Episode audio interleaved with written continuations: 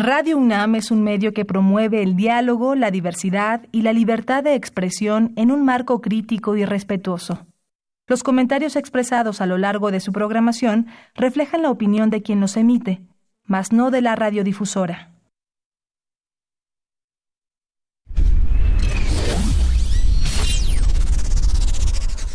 Radio UNAM y la Facultad de Ingeniería presentan Ingeniería en Marcha.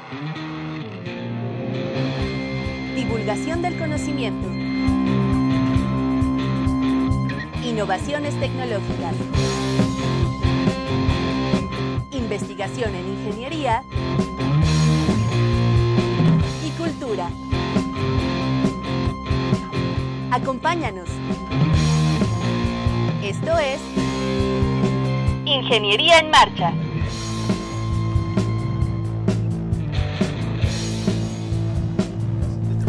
Amigos, ¿cómo están? Muy buenas tardes. Hoy martes 28 de enero de 2020. Estamos muy contentos y agradecemos su preferencia para escuchar Ingeniería en Marcha. Como todos los martes estamos transmitiendo en vivo los saludo con el gusto de siempre. Soy Rodrigo Sepúlveda y me acompaña Sandra Corona. ¿Cómo estás, Sandy? Hola, muy bien, Rodrigo. ¿Cómo están todos? Los saludo y les invito a que nos vean en redes sociales. Ya estamos en la transmisión. Búsquenos, por favor, en Facebook como Ingeniería en Marcha o desde Google si no tienen cuenta. También por ahí nos pueden ver Facebook Ingeniería en Marcha.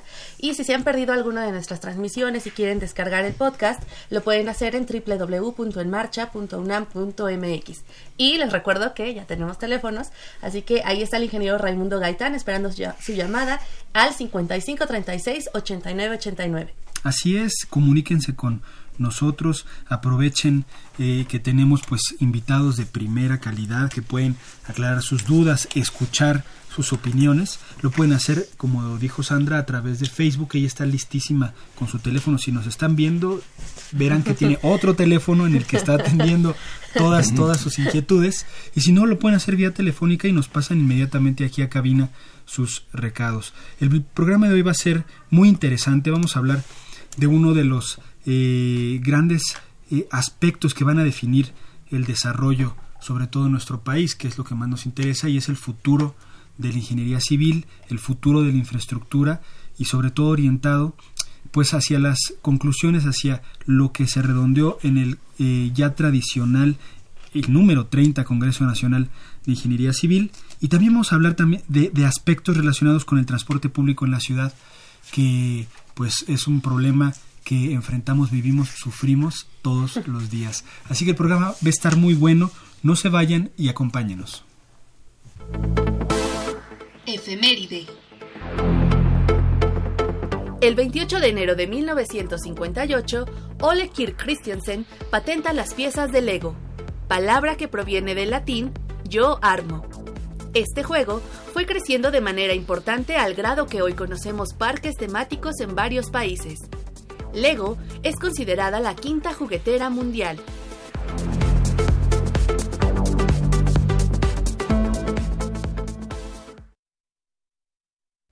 Estás en Ingeniería en Marcha.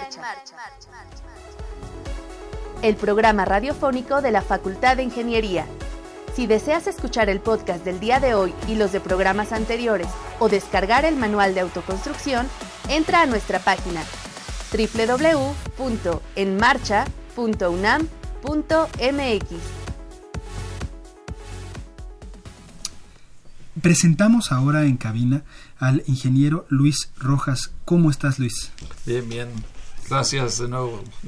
Es un placer estar aquí con ustedes. Bienvenido al programa y también el ingeniero Luis Robledo. ¿Cómo estás? Muy bien, con mucho gusto estar aquí otra vez. ¿eh? Estamos contentísimos de que nos estén acompañando de nuevo. Habían venido a, a darnos una antesala de lo que era el Congreso. También presentamos el programa eh, ya más a detalle de, muchas de las ponencias que se dieron, de gente importante que fue de las temáticas abordadas, pero nos quedamos en la expectativa el año pasado de qué iba a ocurrir. Y, y, pues una de las de los principales objetivos de, de este congreso pues es, es, es, ver cómo está y hacia dónde va no la ingeniería qué pasa con la infraestructura eh, la infraestructura en nuestro país qué planes se tienen qué visión tienen pues digamos eh, muchos de los personajes que influyen en, esta área. Platíquenos un poquito cómo les fue, porque pues quedamos aquí, prometimos que íbamos a platicar. nos quedamos en suspenso. Exacto, nos quedamos en suspenso. Platíquenos cómo les fue y, y, vamos a tratar de pues desmenuzar un poco las conclusiones, lo que se dio, lo que se vio en el Congreso. Sí, nos, nos fue, ¿qué les digo? Fue excelente. Creo que fue uh, un tiempo en que el país esperaba hablar de lo que se venía, el nuevo sexenio, la nueva infraestructura, los planes de gobierno. Sea, creó muchas expectativas este, este Congreso. Se difundió mucho los temas que se iban a tratar y eso repercutió nacionalmente eh, que el Congreso, todos los ingenieros civiles, todos los, los que hacen infraestructura, administran, operan, mantienen, supervisan, construyen, diseñan la infraestructura, esperaban este gran Congreso y no fue para menos. Asistieron 3.000 personas en todos los, ramos, 700, 700 becas otorgamos para estudiantes, vinieron de todas las universidades del país, realmente fue increíble la participación de los jóvenes y participaron muy activamente. Y la aplicación Slido, que hacíamos las preguntas, les fascinó a, los, ah, chavos, las nuevas tecnologías. hacían sus preguntas, decían, uy, híjole, nunca, nunca nos habían escuchado, no nos pasaban el...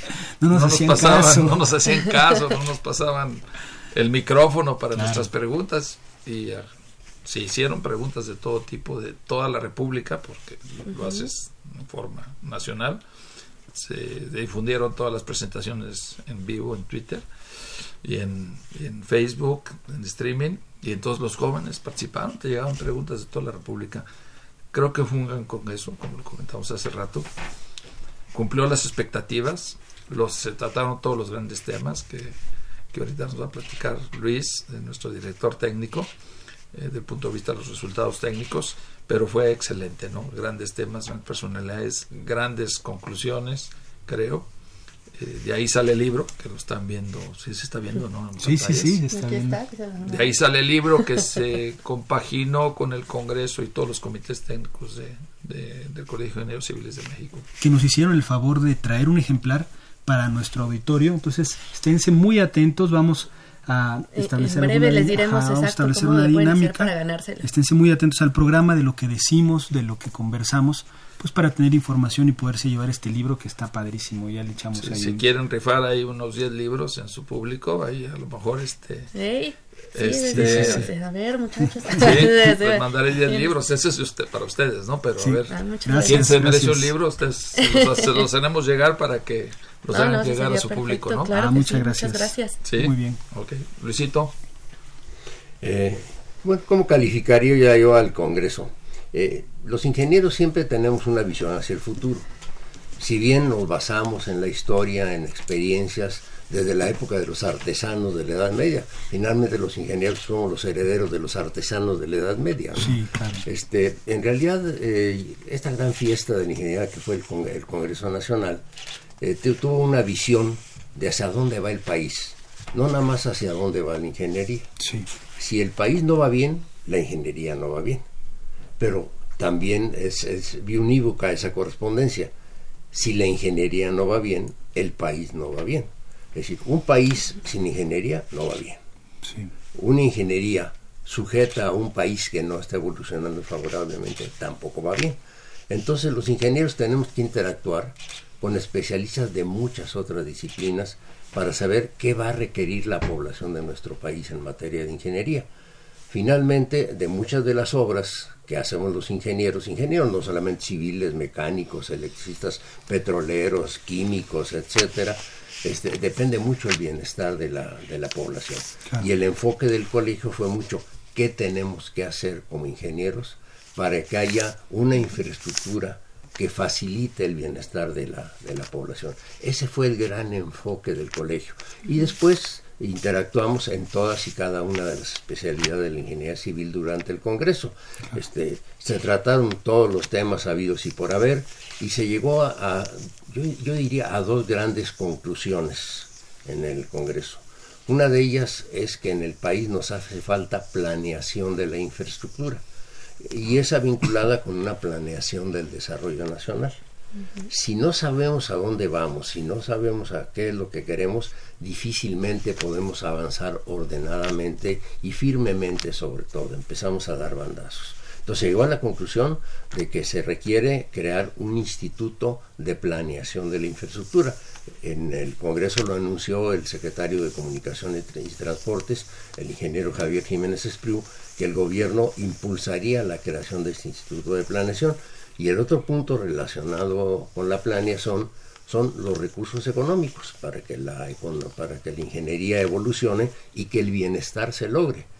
Es decir, estamos invirtiendo en México muy poco dinero. Como gobierno estamos invirtiendo muy poco dinero. Gobierno federal, gobiernos estatales, gobiernos municipales, estamos invirtiendo aproximadamente la tercera parte de lo que decía sería deseable invertir.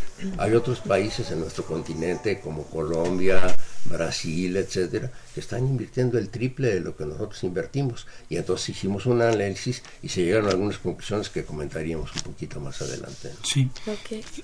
Aquí en redes este, quisiera decir que Carlos Echeverría nos manda saludos desde Zapopan. Muchas gracias por vernos. Nos comenta que el volumen de la transmisión es un poco bajo porque nos está viendo por Face. Perdón, es, es el micrófono, de verdad tratamos de hablar fuerte, pero no, no nos sale. Este, Manuel Alejandro Rodríguez nos dice saludos a Luis Rojas Nieto, excelente congreso y reuniones regionales. Mm. Y bueno, yo quisiera, dando pie a esta parte de lo de la infraestructura y el dinero, que bueno, se anunció que eh, el Acuerdo Nacional de, perdón, me estoy formando, el Acuerdo Nacional de Inversión en, Infraestructura en el sector privado. ¿no? Esto se, se, anunció el 26 de noviembre en Palacio Nacional. ¿Nos podrían hablar un poco de esto? Sí, este, nuestro presidente invitó a los grandes inversionistas de infraestructura a abrir esta posibilidad de invertir, darles la seguridad financiera, darles la posibilidad de crecer la infraestructura. Y de ahí, este, justamente ese día inauguramos el Congreso. Sí. Y el secretario de Comunicaciones y Transportes lanzó ahí, lo lanzó el presidente a las 7 de la mañana, pero a las, a las 9 y media de la mañana se lanzó en este gran Congreso Nacional de Ingeniería Civil. No fue casualidad, ¿eh? Este, sino aprovechó el presidente y el secretario este gran foro a la ingeniería civil de la infraestructura para lanzar este, este gran plan nacional, donde sí abren a la inversión privada y le dan la seguridad de invertir para desarrollar la infraestructura. Y de ahí lanzó la, los 800 mil millones de pesos, ¿no? Exacto, que, es muy importante porque esto nos lo habían venido diciendo las otras veces que venían aquí y nos comentaban, es que si no hay inversión privada, pues esto no, no se mueve. Entonces al final se firmó un acuerdo en el Palacio Nacional. Sí. Sí, se firmó un acuerdo en, en el que todos los grandes empresarios que pueden invertir en infraestructura, los entes financieros, invirtieran en este país, en este gran país, como lo comentaba mi tocayo, es que si no hay infraestructura, no hay crecimiento, no hay movilidad, no hay no se desarrolla la economía, ¿no? Es lo primero que hay que hacer. Entonces se firma este acuerdo y se empieza ya a, sentir, porque yo ya tengo conocimiento de que ya hay tres proyectos ya firmados en este desdoblamiento por ejemplo, de las autopistas, ¿no? De las inversiones, ¿no? Ya van a empezar a, a, licitar y a construir nuevas carreteras, ¿no? Dando la oportunidad a las inversiones a privado a, prolongar. Y el desdoblamiento de las autopistas es uno de los ejes que ya están actuando, ¿no? Luis, ¿quieres añadir algo? Como un complemento es algo muy sabido, ¿no? Yo creo que el público lo, lo entiende perfectamente en nuestro auditorio. Este, la inversión privada los inversionistas privados no son, no son eh, personas que estén regalando su dinero. Las personas que tienen el dinero eh, desean eh, que les produzca algo, cuando menos, ¿no? Entonces no lo van a regalar. Es evidente que cualquier plan o programa de obras de inversión privada requiere que haya una cierta seguridad, por no decir garantía, una cierta seguridad de la recuperación de la inversión. cuando se lanza una lista de proyectos como esta, tiene alguna cierta cantidad de estudios que permiten decir esto lo vemos factible.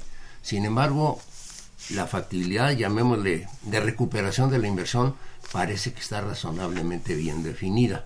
Es decir, se va a invertir en aquel lugar en donde los usuarios de esa infraestructura puedan directa o indirectamente contribuir a que el capitalista privado recupere su inversión con una cierta utilidad razonable, no se les permite una utilidad exagerada, porque inclusive se hacen licitaciones.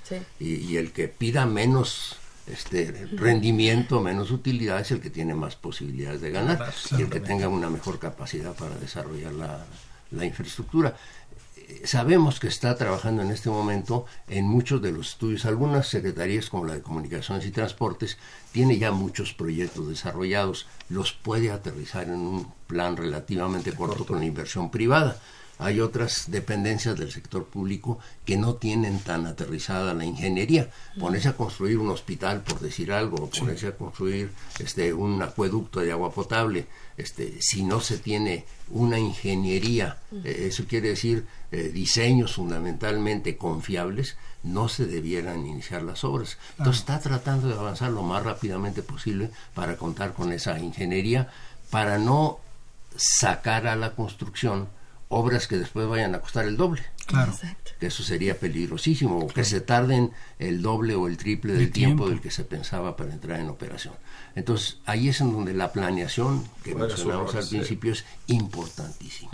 Si hacemos planes, vamos a tener un gran listado de obras que, que requieren nuestra población para su beneficio, pero tendrán un buen fundamento para que cuesten lo que deben de costar y que duren en construcción el tiempo que está programado.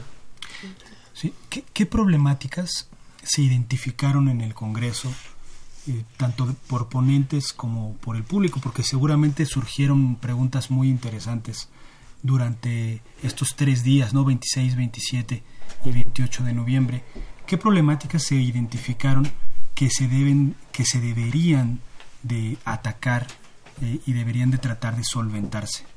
Sí, digo, este, como ya lo comentamos, la problemática principal que se detectó en todos los foros, en las 30 sesiones y en las magistrales, es la planeación. Para eso, el Instituto de Planeación tenemos que generar el banco de proyectos, como lo comentamos. Necesita que el país haya un banco de proyectos. que se va a construir dentro de 5, 10, 15, 20 años? No mañana, ¿eh? porque necesitamos, estamos atrasados, y justamente lo comentaba Luis. Hay que hacer ingeniería con planeación para saber que las obras son factibles financieramente, técnicamente, cómo se va a recuperar la inversión. Pero en todos los temas, los 13 comités técnicos trabajamos en un gran programa y en cada sesión se detectaron, ¿sí? Desarrollo urbano, que tenemos que hacer sí. con la problemática. Sí. Francia, lo comentamos, Francia fue el país invitado y, la gran conferencia de Jean-François Stoll sobre el Gran París nos mostró la necesidad de planeación. Nos lo enseñó muy claro que los planes de, infraestructura de un país deben ser transaccionales. Y lo comentaba del ejemplo del Gran París, que lleva tres presidentes y sigue ese, ese, gran, ese gran proyecto ¿no? de, de infraestructura de, la ciudad de París. Y en realidad, en todos los ramos, que ahorita lo vamos a desglosar, este, uno de ellos, por ejemplo, la resiliencia de los sismos. Necesitamos hacer estructura resiliente. ¿Qué hacerlo, no?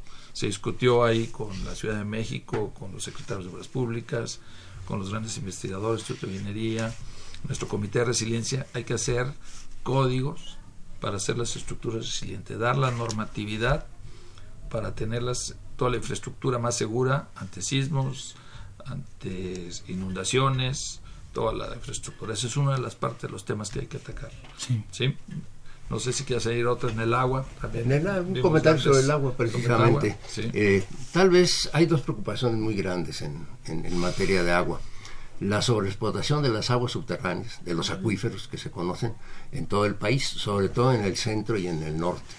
Hay lugares del país, el Valle de México es probablemente el ejemplo más crítico, en donde estamos sacando el doble del agua que le entra al suelo. Entonces me imagino yo, y es una de las grandes preocupaciones que tienen los ingenieros del agua del Colegio de Ingenieros Civiles de México, es, ¿queremos ya no sobreexplotar el acuífero? Cada uno de nosotros en nuestras casas, en, en nuestros negocios, en los comercios, podemos vivir con la mitad del agua que tenemos. Tal vez algunas gentes que tengan 400 litros diarios disponibles por persona, pues sí pudieran vivir con 200, con mucho malestar. Pero yo me imagino gentes como los de eh, Catepec o las de Iztapalapa, que probablemente tengan 100 litros diarios por habitante, cuando mucho, Y en- y digan, ahora bájate a 50 o bájate a 40. Es decir, no, no es sencillo, socialmente eso es muy complicado. Entonces, uno de los temas más candentes de la ingeniería civil en este momento es la parte a nivel nacional de la sobreexplotación de los acuíferos.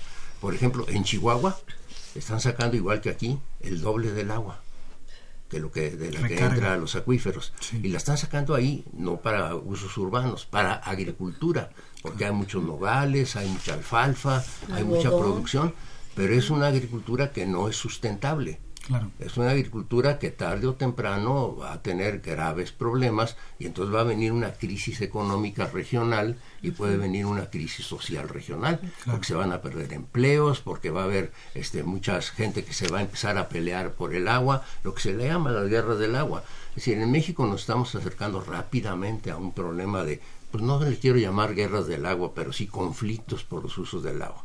Eso yo lo veo en un horizonte relativamente cercano. Sí. Y, y Blanca Jiménez lo comentó en su conferencia ¿no? sobre la ley de aguas nacionales.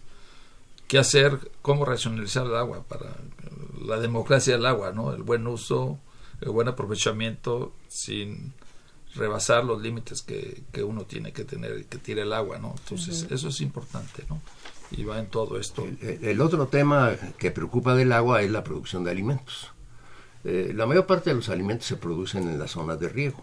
Porque por disponer de agua continua o una cantidad razonable, la producción por hectárea es muy alta, es muy buena. y la gente, los agricultores viven razonablemente bien. No igual los agricultores de temporal, que tienen producción mucho menor y a veces son producciones de maíz, de frijol, de autoconsumo prácticamente nada más. No, no pueden salir a los mercados. Pero hace 40 años que no se hace una hora de riego en México, porque no hay presupuesto.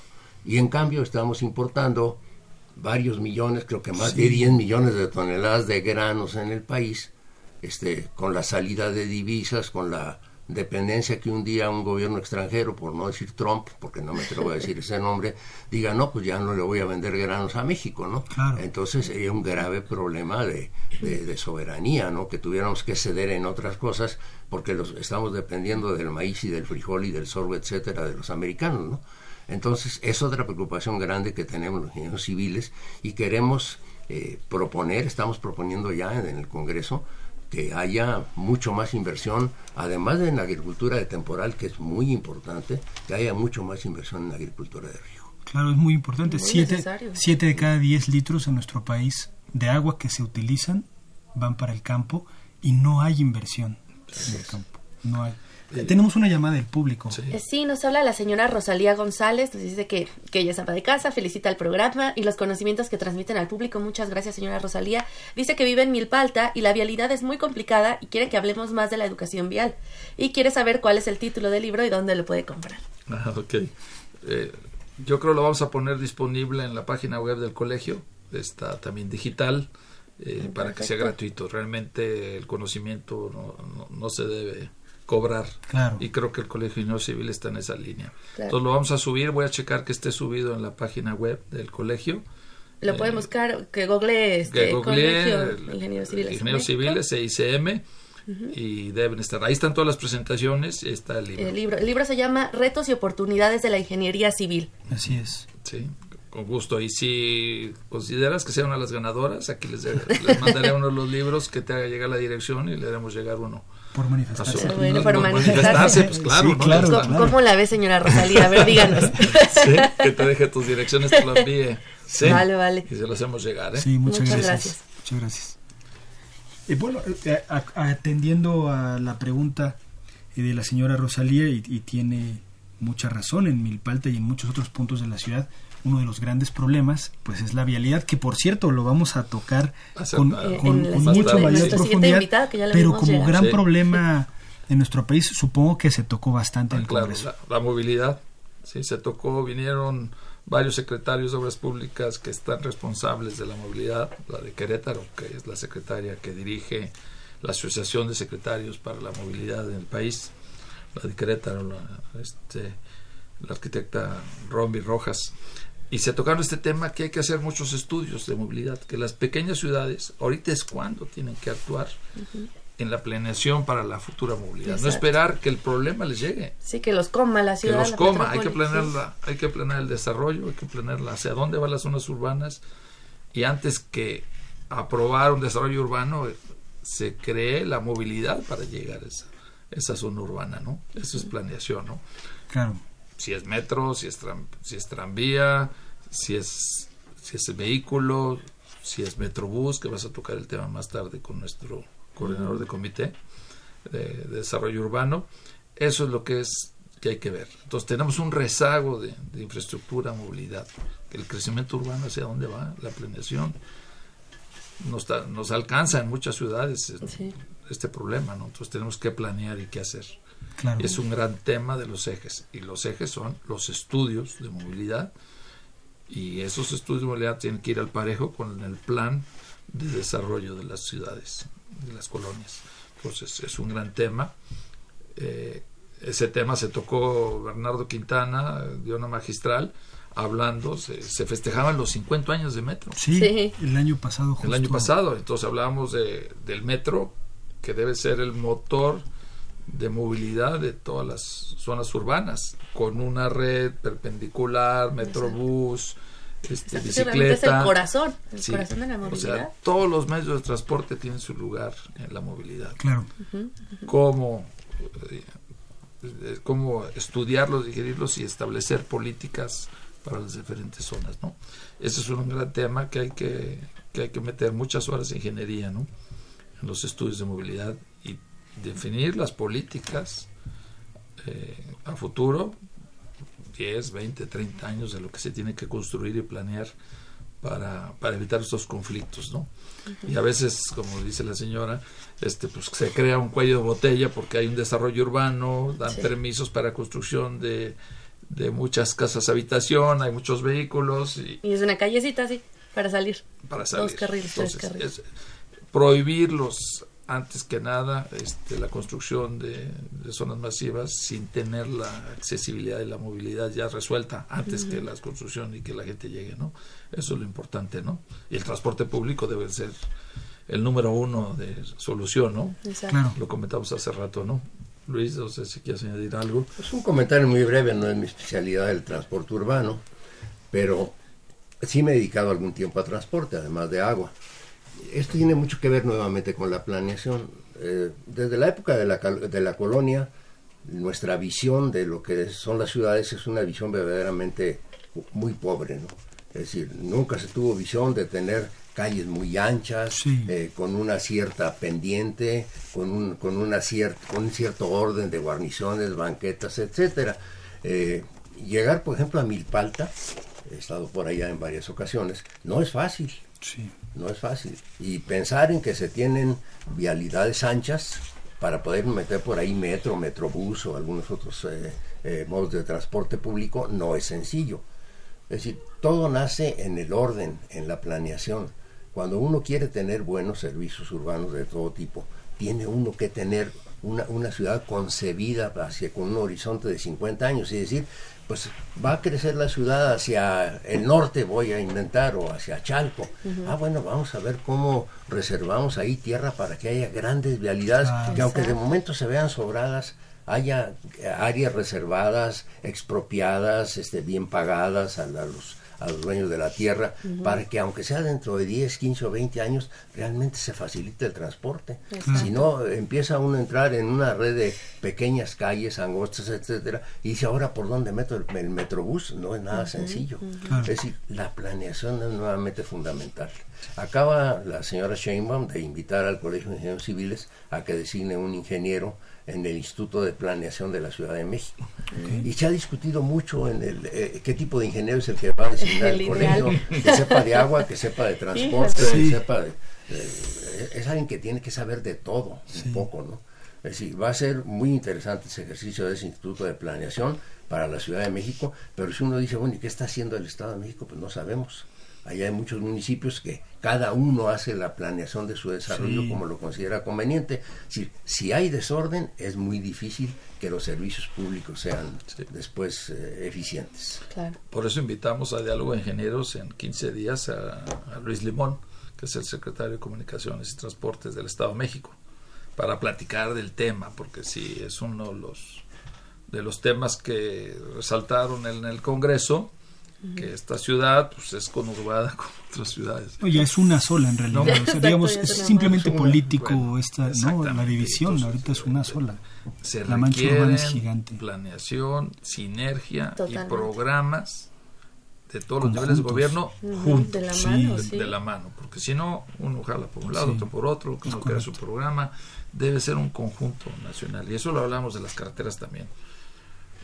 Los estados, los municipios, cómo están sus carreteras, la conservación, ¿por qué no tenemos una red nacional, un, un censo de todas las carreteras de los estados, los municipios este, y las federaciones, ¿no? Entonces, Claro, la información tiene que ser una, ¿no? Y en eso se comentó con el secretario claro. de Pues Comunicación y Transportes. el tiempo se fue volando. Ya Uy. pasó media hora del Ya pasó programa. media hora. Y apenas empezamos. Sí. Estamos empezando a Qué platicar. lástima, ya pero- nos Sí. vamos. Sí. Pero pues muchísimas gracias. Eh, la, la, digamos, la gran conclusión de esto es que se necesita hacer planeación en todos los campos ¿no? de la ingeniería para, para hacer una infraestructura que realmente pues sea óptima, ¿no? Que los recursos empiecen a, a fluir y a alcanzar. ¿no? Sí. Y, y yo, yo quiero añadir algo, ¿eh? Sí. que fue una, una conclusión muy importante en nuestro Congreso. La ética profesional de, de todos, no nomás de los ingenieros, pero los ingenieros, que los ingenieros nunca acepten un trabajo que no tienen la capacidad de realizarlo. Porque a veces encontramos empresas, encontramos ingenieros que están haciendo trabajos que no son realmente los, los adecuados. Sí, El ser ético va desde decir, yo ofrezco un servicio que sé que lo voy a hacer bien, profesional, con calidad, en tiempo y costo. Eso es lo principal de ético, ¿no? Y también de eh, todo lo demás que se oye en los medios, ¿no?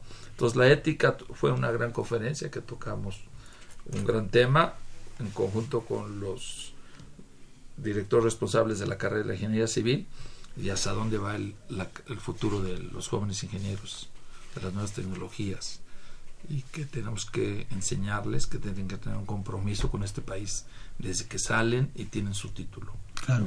¿sí? Eso es muy importante. También Claro. eso es una gran conclusión que sacamos en el Congreso y que lo quería decir. Claro.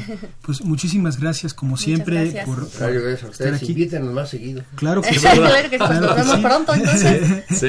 Claro que sí, con mucho Sí. gusto y gracias por estar, por compartirnos eh, todo esto relacionado con el Congreso. Luis Rojas y Luis Robledo, muchísimas Sí. gracias Gracias y hasta pronto. A ustedes, gracias por invitarnos. Vamos un corte y volvemos. Estás en Ingeniería en Marcha, el programa radiofónico de la Facultad de Ingeniería.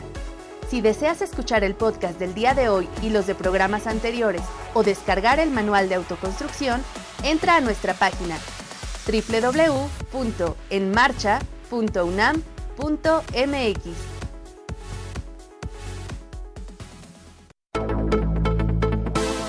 Efeméride. El 30 de enero de 1883, James Reedy patenta la primera caja registradora. Es un aparato mecánico o electrónico que permite calcular y registrar transacciones comerciales que incluye un cajón para guardar dinero.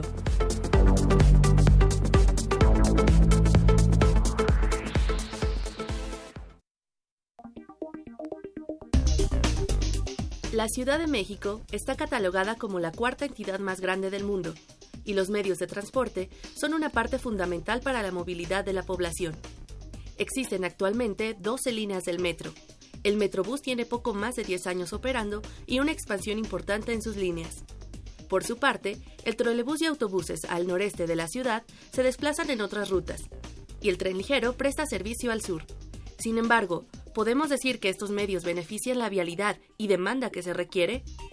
Para dar respuesta a esto y a otras cuestiones, platicaremos con nuestro especialista en urbanismo.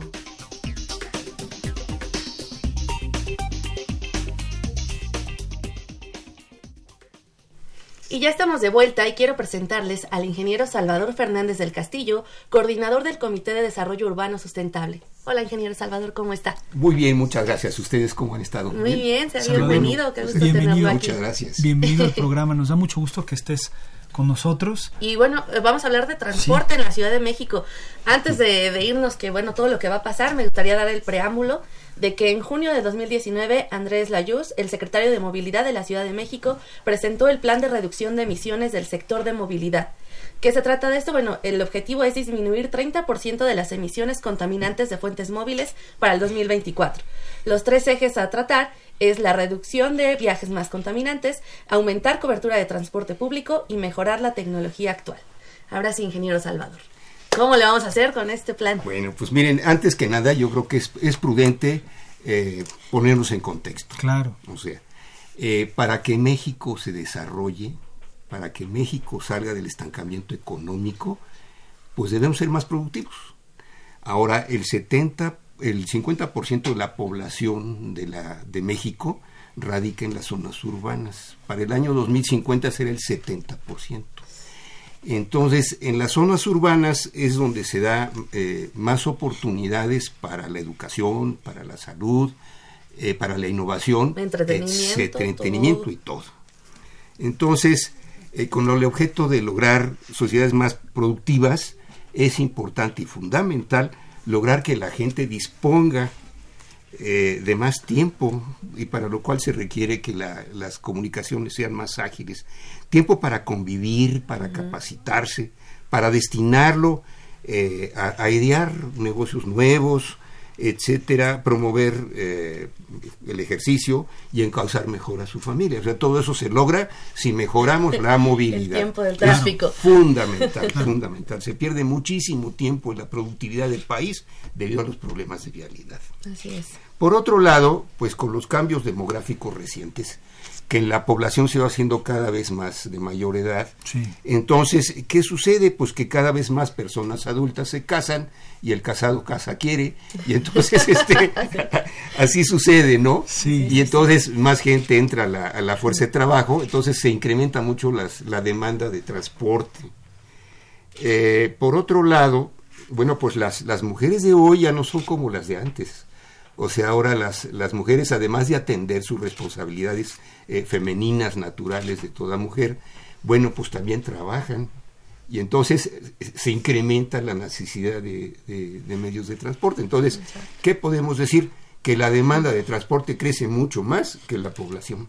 Ese, ese sería una, una, una, pues sería una conclusión, ¿no? Sí. Ahora mire usted, la, el- la población de México va a seguir creciendo. O sea, eh, aunque, aunque las gráficas dijeran que se establece, o sea, que se estanca en el 2050, no es cierto porque se crean más familias. Claro. Entonces las familias requieren más servicios, ¿no? Sí. Por ejemplo, eh, el Estado de México no va, no va a dejar de crecer. O sea, no hay, no hay una manera en que digan, oiga, va, va a suspender su crecimiento, no. Va a seguir, ¿no? eso es inevitable. Y como ustedes saben, ya el centroide, el centroide de la metrópoli de la Ciudad de México, ya no está en lo que era el Distrito Federal, ahora está en Ecatepec. O sea, esa es, esa es una cosa, ¿no? Sí. Eh, mire, por ejemplo, en las ciudades de México se hacen más de 100 millones de viajes diarios. El 60% se hacen en autobuses, en micros, en taxis, etcétera, ¿no? Y, y en, en mayormente en transportes concesionados, ¿no? Eh, La movilidad en la Ciudad de México resulta muy complicada. La velocidad de desplazamiento vehicular es cada vez más lenta. O sea, hace unos años el promedio eran 30, después bajó a 12, ahorita andan en 10 kilómetros por hora. El promedio, o sea, es terrible. Sí. terrible, terrible. Por otro lado, el parque vehicular se duplica cada 10 años. Eso es tremendo. Hay tantas facilidades para hacerse de coches que, que cada vez hay más coches, ¿no? Y fíjense en esto, que en 10 años se ha avanzado más que los últimos 100. Y sin embargo seguimos con la misma infraestructura vial. O sea, las calles siguen siendo las mismas. O sea, Sí. le sí, ponemos soluciones y todo, pero las, las calles siguen siendo las mismas. Por ejemplo, en la capital del país hay más automóviles por habitante que en la ciudad de Nueva York. Sí. ¿Lo creen ustedes? Por otra parte, eh, ¿qué le diré? Es la ciudad del mundo que tiene mayor número de taxis.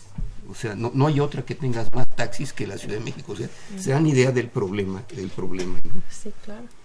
Eh, en consecuencia, bueno, pues la- la- las deficiencias en esta, que se va agravando el problema de la, de la movilidad, pues impactan en la productividad de los habitantes, pero en forma muy, muy seria, ¿no? O sea, eh, y en su calidad de vida y su bienestar, ¿no?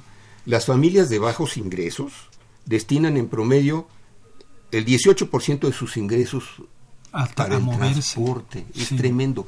Y hay zonas más graves, o sea, mucho más graves, las que están pegadas a la, a la Sierra de las Cruces y a los, en fin, a las montañas, pues es mucho mayor, mucho mayor, ¿no? Eh, sin embargo, pues todo eso provoca que la ciudad se estanque y al estancarse las ciudades, pues se estanca el país.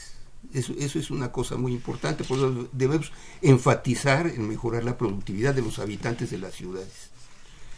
Bueno, sin embargo, las medidas a nuestro juicio no han sido las correctas. Por ejemplo, en el 2016, el 82% del presupuesto de la infraestructura eh, eh, se, se dedicó a infraestructura vial, no a los medios masivos de transporte. Claro. Entonces, toda esa inversión tan enorme se dedica a la gente que tiene automóvil y no a la gente que no tiene automóvil, que es el 70% de la población de la Ciudad de México. O sea, eso sentimos que no está muy bien, ¿no? Luego, por otro lado, se vislumbra que vienen cambios muy serios debido al desarrollo de la tecnología. Así, por ejemplo, se vislumbra que cuando menos en estas ciudades tan pobladas, el ocaso del vehículo personal se va a dar, o sea, cada vez va a haber menos vehículos personales, ¿no?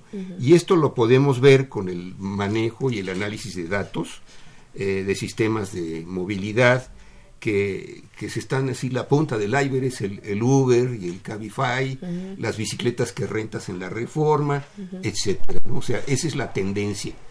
O sea, tendencia. Hay, hay ciudades donde ya no hay coches. O sea, en Holanda hay ciudades donde no hay coches. En Copenhague, por ejemplo, en Dinamarca, el 40% de la población se maneja en bicicleta. Ya ni siquiera en metrobús, en bicicleta, así tal cual. ¿no? Inge, ¿qué se necesita o qué nos ha faltado eh, para llegar a un punto, tal vez no igual, porque tenemos que adaptarnos a las condiciones del país, a lo que tenemos, con lo que contamos, y se ha, se ha visto algunas opciones, ¿no? Han surgido algunas opciones en los últimos años, se ha tratado de dar un, un, eh, un, digamos, un respaldo a una red que es primaria, pero bueno, más o menos de, de bicicletas, eh, se ha dado cierto apoyo a la población que se mueve en bici. También surgen otras alternativas ¿no? de transporte público como cablebús, ¿no? que antes solo estaba en proyecto. ¿no? Eh, ¿qué, ¿Qué ha pasado para no detonar toda esa parte si desde hace años se viene hablando ¿no? de que esto va a colapsar, como usted dice, esto va a colapsar? esto- Exacto. y ¿Por no nos habido- esperamos tanto? Sí, no? Nos estamos moviendo muy lento. Bueno, miren, hay muchos factores que intervienen. Sí. O sea, que les diré, por ejemplo, en París se proyecta el metro pues, con 12 años de anticipación o 10 años de anticipación y saben cuántas fuentes de trabajo se van a crear alrededor, quiénes van a ir a vivir ahí. Y, por ejemplo, ahora eh, este, este metro que están poniendo que va a circunvalar país, Sí, sí. bueno, contrataron a los mejores economistas del mundo, ni siquiera franceses, a que analizaran el impacto y qué tienen que hacer y todo eso. Y ya luego, después de todo eso, un consenso nacional y entonces se hace, se hace Sí. el metro de París. Exacto. Aquí lo que ha sucedido, y lo trato también aquí, es que no hay una planeación integral. Haga de cuenta que los que manejan el metrobús, pues están en su caja del metrobús. Exacto. Los que están en el metro están en su cajón del Sí. metro. Así es, ¿no? Hay los movimientos sociales en pro de las bicicletas. Así ha sucedido. Ahora, en, este, en esta etapa que estamos viviendo, como que estamos haciendo mucha conciencia de crear este, igualdad, igualdad social, ¿no? O sea, que, que, que- que, eh, vamos, ayudemos a los más rezagados para que tengan los servicios adecuados. Claro. Porque ¿qué sucede? Pues que el lugar donde naces, este, ¿qué te diré? cuarta tu destino. Sí. O sea, definitivamente, o sea, si naces en un lugar de, de, de, pocos ingresos, pues las escuelas no son iguales, el transporte no es igual, la salud no es igual. Eso se está tratando de revertir. Entonces, lo que usted tocaba ahorita del caso del Metrobús es muy, muy sintomático. Mire, por ejemplo, se acabó la línea 1, que es la que está ahí en Ecatepec, que va de San Andrés de las Cañadas y baja hasta, hasta Santa Clara, ¿no? ¿El metro? El, el cablebús, Ah, el cablebús. Consiste, bueno, ¿cómo, ¿cómo estaba esa situación antes? Pues en primer lugar, una inseguridad Sí. terrible. En segundo lugar, la gente para bajar te- le tomaba una hora, así, para llegar al, al, al metrobús, ¿no? Le tomaba una hora caminando y si no, pues le costaba el taxi. Sí. La pobre señora que va al mercado y se baja del metrobús, ¿cuánto le toca subir hasta arriba? Entonces, con el, con el cablebús, bueno, se ha logrado una gran transformación. O sea, la gente lo quiere, lo cuida, como que se ha creado mayor eh, empatía entre los pobladores, etcétera, y además tiene una buena capacidad, o sea, m- transporta 19 mil personas este, al día, Sí. al día y además pasa por arriba de, de colonias que apenas las combis suben, ¿no? suben y bajan y cobran lo que quieren Sí. y a veces los asaltan. Por ejemplo, el, el problema de Santa Clara, ¿no? En Santa Clara cuando viene la en Santa Clara cuando es la, la hora de salida de los niños, pues cierran las calles. Porque si no, no pueden pasar, ¿no? O sea, cierran las calles. El tianguis, pues está todo el tiempo. O sea, Claro. todo el tiempo hay tianguis, no es nada más los sábados, ¿no? todo el tiempo hay tianguis, ¿no? Sí. Y luego las combis pues salen nada más por una sola calle. Entonces con el cablebús todo eso se soluciona. Y además muy práctico porque pa- las, los lugares, ya pensando como ingeniero, la- para localizar los, los, los postes, o sea, las torres que sostienen los cables, Sí. requiere un área muy pequeña, son de 3 metros por 2,80, Claro. puede ser en el jardín de cualquier casa, o sea, me explico, Sí, o sea, sí. es una es una cosa muy buena para igualar igualar ese- esa cuestión.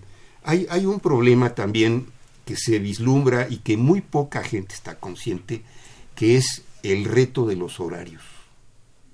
El otro día nos enseñaba pues el, eh, este, el, el subsecretario de, de Movilidad de la Ciudad de México unas gráficas de la hora en que sale la gente de su casa. Entonces, y tiene que ver con el transporte, ¿no? Sí, claro. para, para planear el transporte. Entonces, este, por ejemplo, en las zonas más alejadas, la gente se levanta a las cuatro y media de la mañana, Sí. a las 5, luego en otras más cercanas a las 6, en otras más céntricas a las 7. No es que se levante, a esa hora requiere transporte. ¿no? Sí. Sí. Entonces, por ejemplo, el cablebús pues empieza a las cuatro y media de la mañana para bajar a la gente. Para que- empezarse a acercar, ¿no? Para acercarse. O Sí, sea, sí. ahora eso traslade un hombre que trabaja todo el día, ocho horas diarias, ahora vuélvete a subir, ahora súbete otra vez hasta tu casita, ¿no? Sí. Por ejemplo, al- decía un estudiante, de, Coa- de Coacalco a Ciudad Universitaria me toma cuatro horas. ¿A qué horas puede tomar otro curso? ¿A qué horas puede tomar una, un seminario Sí, sí, o puede hacer ejercicio? Sí, descansar, comer bien, simplemente. comer bien o tratar más a la novia ya digamos. no O tener pobre, novia. usted Tener novia, más bien, sí, pobre.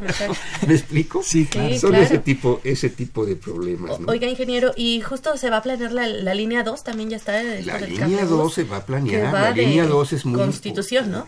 De muy 1917 a Santa sí, de Marta. Constitución del 17 y sube hasta arriba ¿no? Este, hacia la Sierra de San Cata- Santa Catarina y va a tener eh, va a tener varias varias estaciones ¿no? Tengo aquí que Eh, son siete estaciones y dos antenas. Es- sería Constitución de 1917, Quetzalcoatl, Buenavista, Tenorios, Guanábana, Lomas de la Estancia, San Miguel, Teotolgo, Miravalle y Santa Marta. Sí, yo creo que esa, esa va a ser importantísima porque es de todas las alcaldías la que está eh, la más poblada y además donde existen más necesidades, donde es más difícil dotarla de servicios Claro. del agua, además donde la tierra se abre, o sea, surgen grietas, tiene muchos problemas. Entonces yo creo que esa, esa línea del, del cablebús va a ser de, de un, de un gran beneficio. ¿no? Y parte de esto, de bueno, poder conectar a la, a la población, también nos mencionan que va a haber una, una ampliación de la línea 4 del Metrobús, que Bueno, va de mire. San Lázaro a Pantitlán. La, la voy a poner en contexto. A ver, Así, en contexto. O sea, el sistema de movilidad, como decía antes, se ha visto como con independencia unos de otros.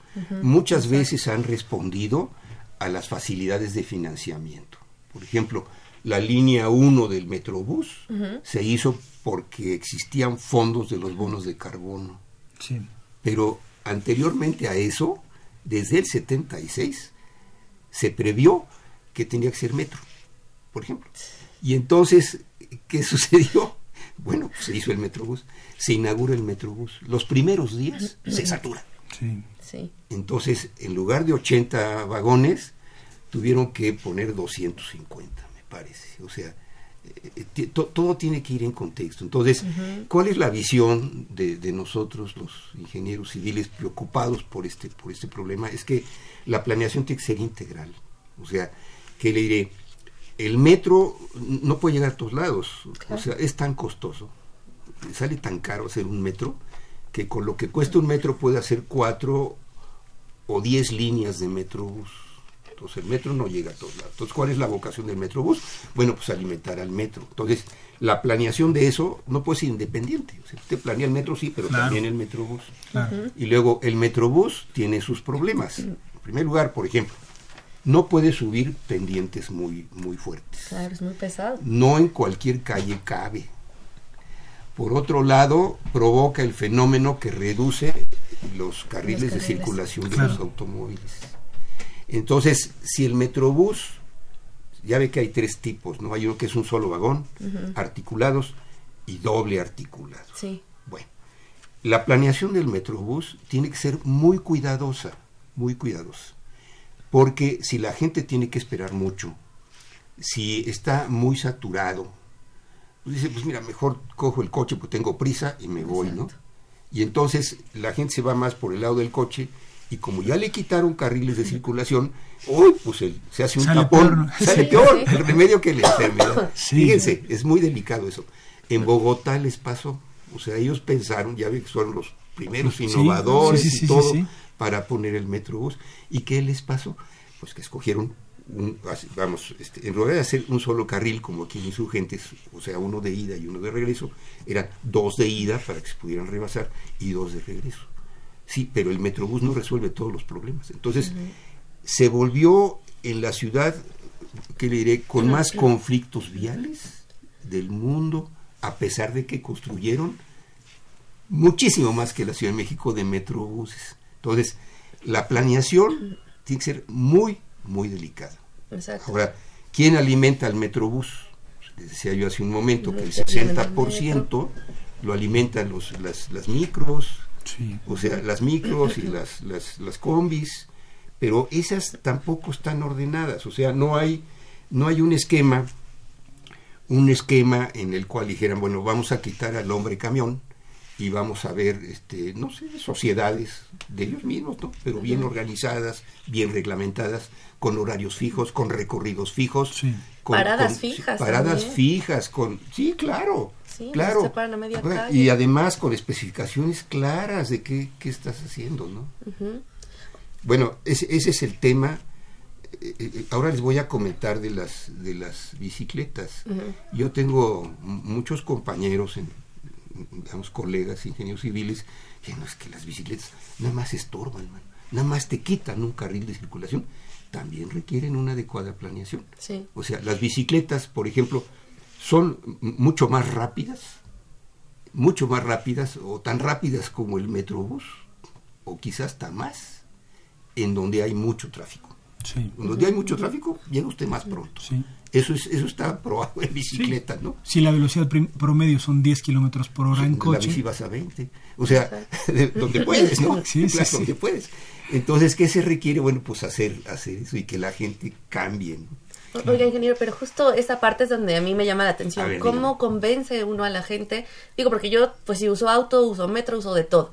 Pero hay vías, o sea, yo venirme desde el Gustavo Madero, Río San Juan, a Ciudad Universitaria en bicicleta, no es tan fácil, ¿no? O sea, también va cómo convences a la gente porque le tienes que dar seguridad en la calle. Con todas estas situaciones que pasa de violencia contra las mujeres, no es fácil decir, sí, me bajo aquí, me subo en el metro, me... no es fácil, ¿no? O pensar en adultos mayores, cómo me llevo a mi abuelita. Vamos a analizar, vamos a analizar. En función de lo que usted me acaba de decir. Las bicicletas son para recorridos cortos. Exactamente. ¿Sí? Exactamente. Esa es, es una condicionante. Hay deportistas que pueden venir desde Coacalco hasta Ciudad Universitaria en bicicleta, no lo niego, ¿no? Pero en general es para recorridos cortos. Luego, en segundo lugar, las condiciones son que las ciclovías tienen que ser seguras. Exacto. Seguras, bien marcadas, bien marcadas. Pero no haga usted una, una, una ciclovía muy bien marcada y todo, donde van a pasar una bicicleta cada 20 minutos. no es posible, ¿no? O sea, todo eso requiere mucha ingeniería mucha ingeniería, o sea, parece que no, pero requiere muchísima ingeniería, ¿no? Luego, por, este, por otro lado, las bicicletas tienen unas ventajas enormes, o sea, eh, donde, donde ocupa un coche, caben 25 bicicletas. Y luego, eh, ¿qué le diré? Por ejemplo, eliminan el problema de los estacionamientos, o sea, eh, ¿qué le diré?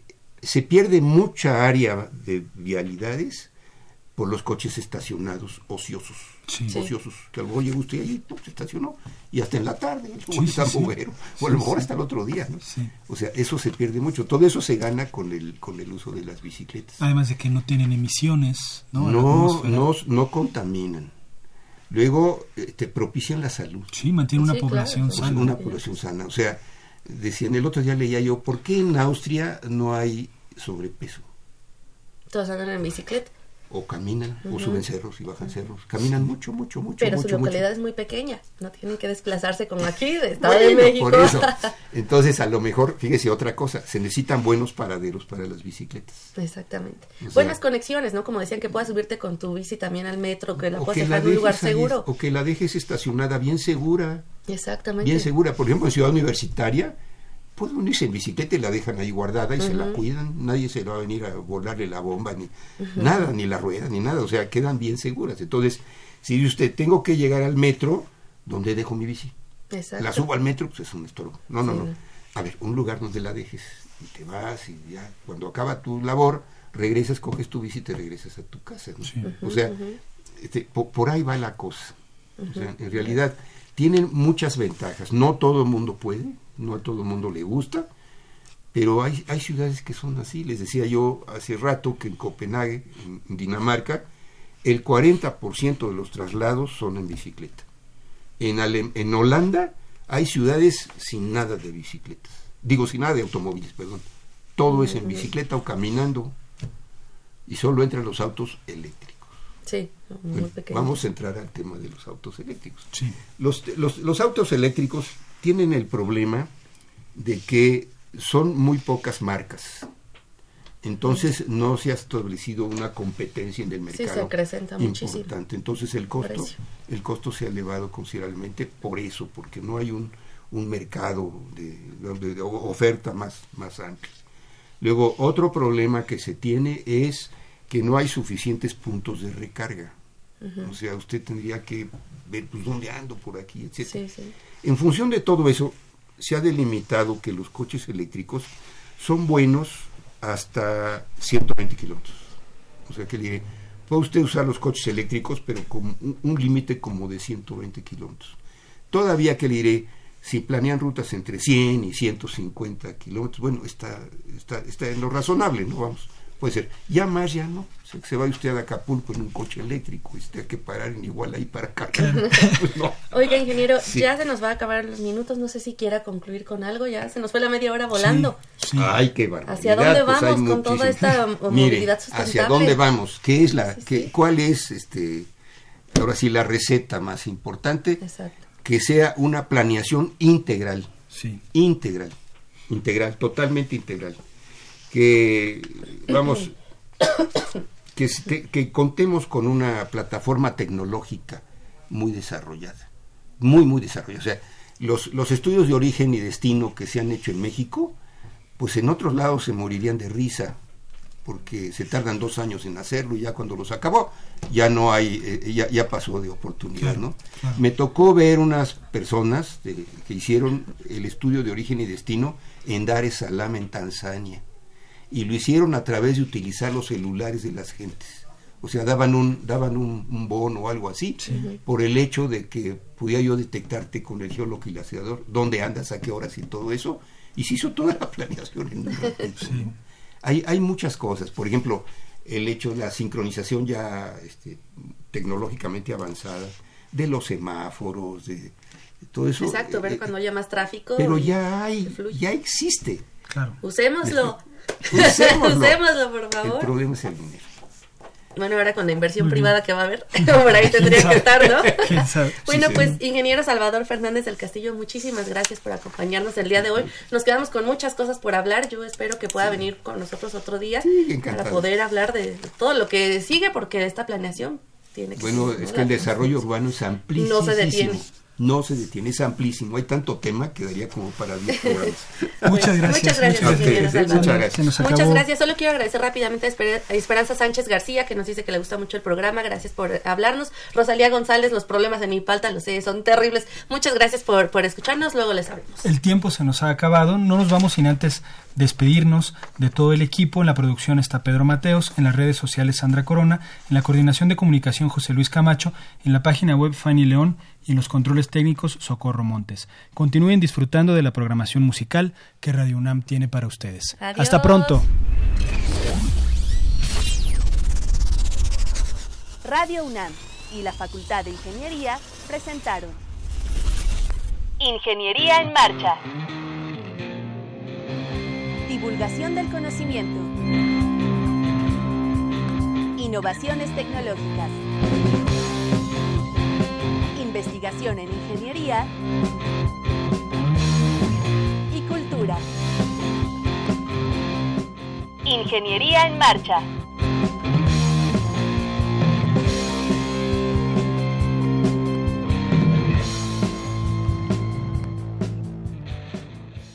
Soy Ana García Bergua y estoy en